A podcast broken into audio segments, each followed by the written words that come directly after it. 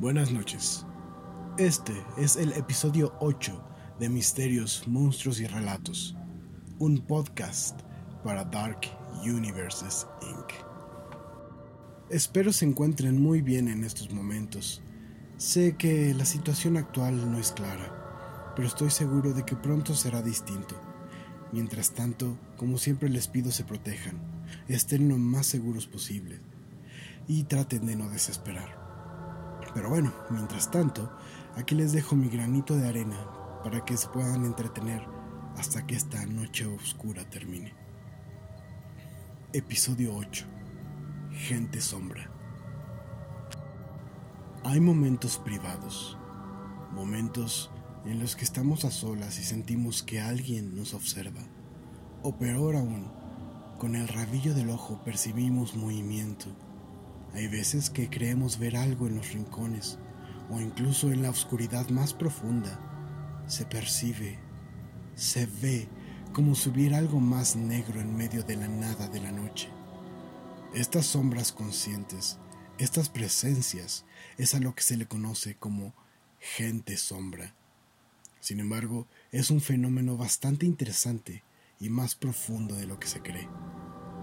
Usualmente la presencia de estos individuos sombra está acompañada de ruidos, cosas que no están en su lugar y lo peor de todo, la sensación que muchos en México llamamos como se me ha subido el muerto.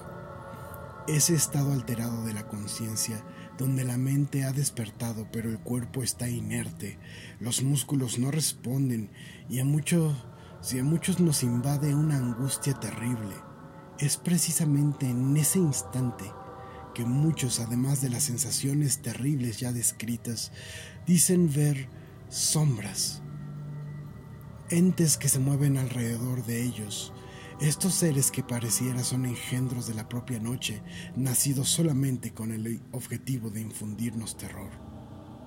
Más, de entre todas estas criaturas que algunos identifican como demonios, hay uno que sobresale pues entre toda la histeria que causa este fenómeno, muchos claman haberse topado con él. Algunos lo llaman como el hombre del sombrero. Esta sombra, por encima de las otras, tiene una forma muy definida, pues parece ser un hombre alto, de espaldas anchas, que porta una casaca larga y un sombrero de ala ancha. Esta figura parece ser una de las más representativas o incluso la más poderosa lo cual nos lleva a la siguiente historia. La oscuridad se cernía densa sobre un bosque desconocido. El silencio era casi absoluto, de no ser por unos pasos que sin premura alegaban un poco de vida. Un joven es el que reta al silencio con su marcha.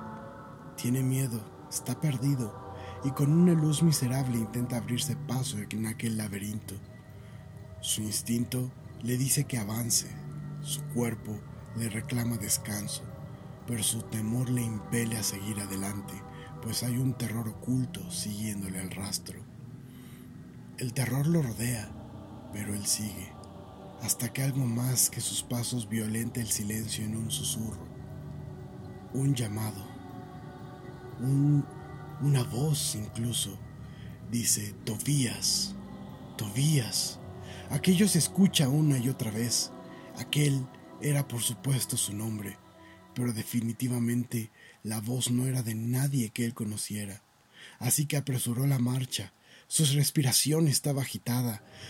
Esta lo llenaba todo, y no importaba el camino, él debía huir, pues alguien, algo, parecía pisar las hojas secas de los árboles tras de él. Todavía intentó no voltear, quería correr, salir, de aquel bosque y dejar todo atrás, pero su duda fue más grande y al voltear lo vio. Había una sombra enorme, una silueta que parecía la de un hombre, pero donde debería encontrar sus ojos se encontró solamente vacío. El sujeto, la sombra, se abalanzó sobre Tobías y éste despertó. Estaba en casa. Eran las tres de la mañana todo había sido un mal sueño. Al día siguiente le contó a su hermana mayor de aquel sueño. Sin embargo, solo recibió burlas, lo cual era esperado. Era la manera en que Lucía, su hermana, lo trataba de hacer sentir mejor ante las situaciones que realmente no podían entender o controlar. Para la tarde, Tobias había olvidado todo aquel asunto. Estaba jugando videojuegos tranquilamente cuando algo captó su atención, pues por el rabillo del ojo creyó ver algo, una cosa negra que se movía hacia su espalda.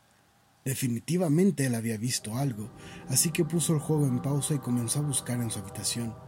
Solamente se escuchaba el ventilador de la consola y sus propios pasos, y en ese momento recordó a la sombra.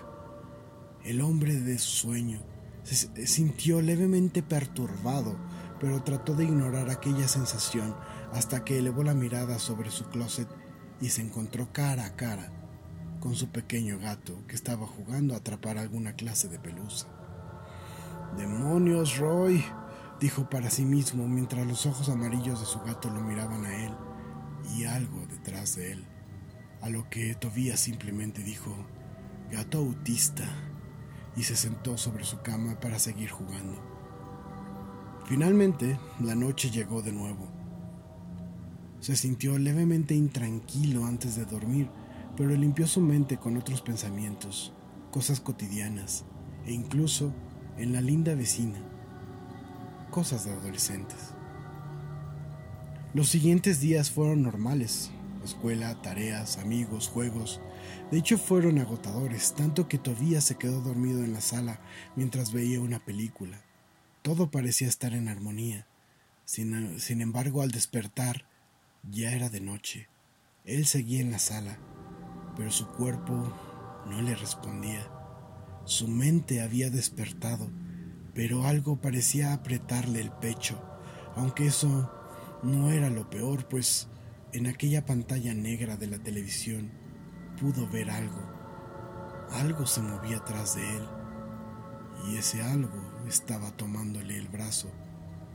Sintió entonces aquella cosa tocándole suavemente hasta que de pronto le mordió pero no eran afilados dientes lo que sentía en su antebrazo, sino como encías frías y babosas.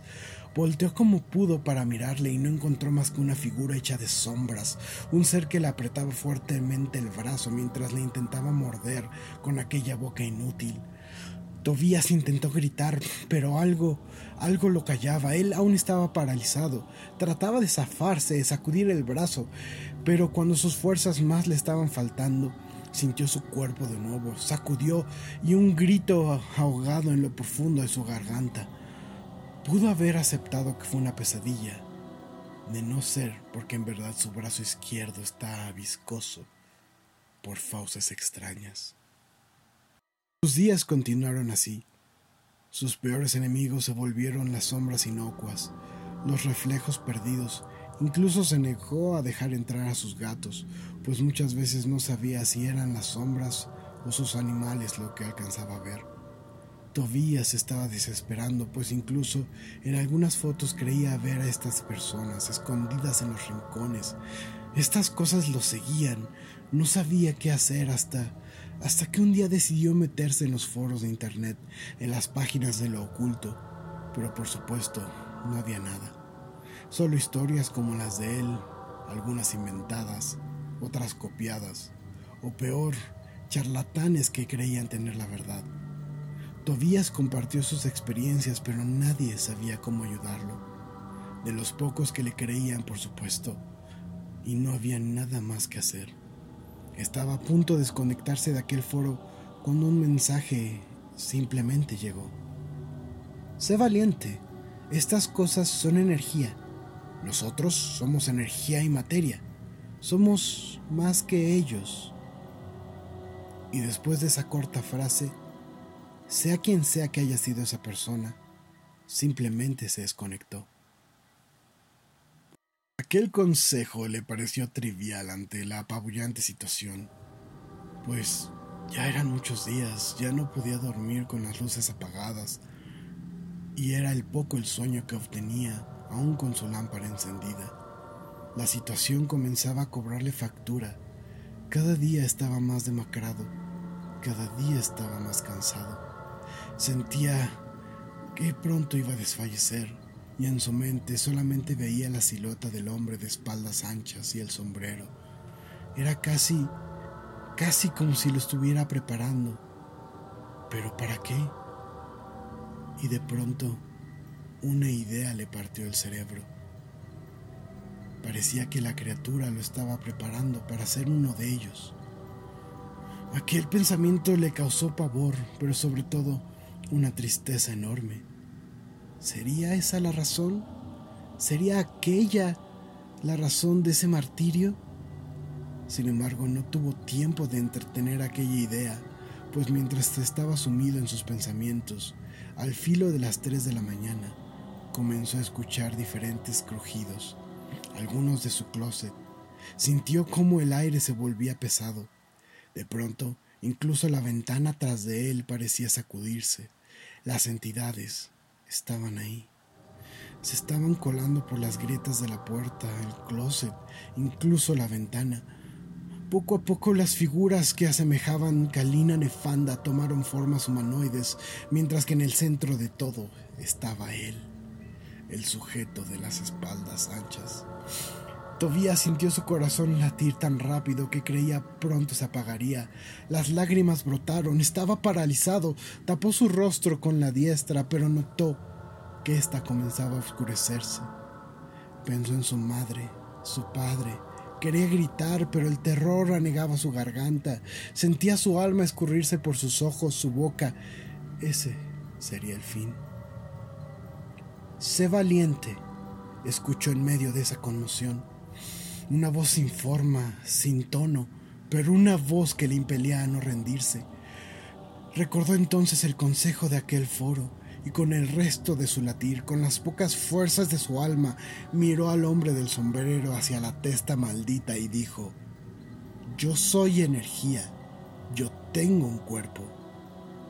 El joven se levantó de su cama, aún temblaba de miedo, pero sintió por primera vez desde aquello, desde que aquello había iniciado, el escaso rumor de la esperanza.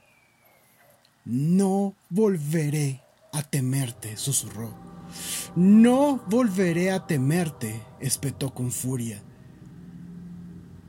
Y en ese momento, las sombras que lo rodeaban desaparecieron, como si de un mal sueño se trataran todas, excepto una, pequeña, agazapada en un rincón. Nunca se irá del todo, solo sé fuerte, dijo antes de desvanecerse como las demás. Esa, amigos míos, es mi pequeña rendición de la llamada gente sombra. Espero lo hayan disfrutado tanto como yo. Y recuerden, eso que esconde el rabillo del ojo es real y puede que los esté observando ahora mismo. Gracias, nos escuchamos hasta la próxima. Se despide de ustedes Gashel en un podcast más para Dark Universes Inc. Misterios, monstruos y relatos. Manténgase a salvo y hasta luego. Agradecemos el apoyo de Purple Planet con su track Lost Souls.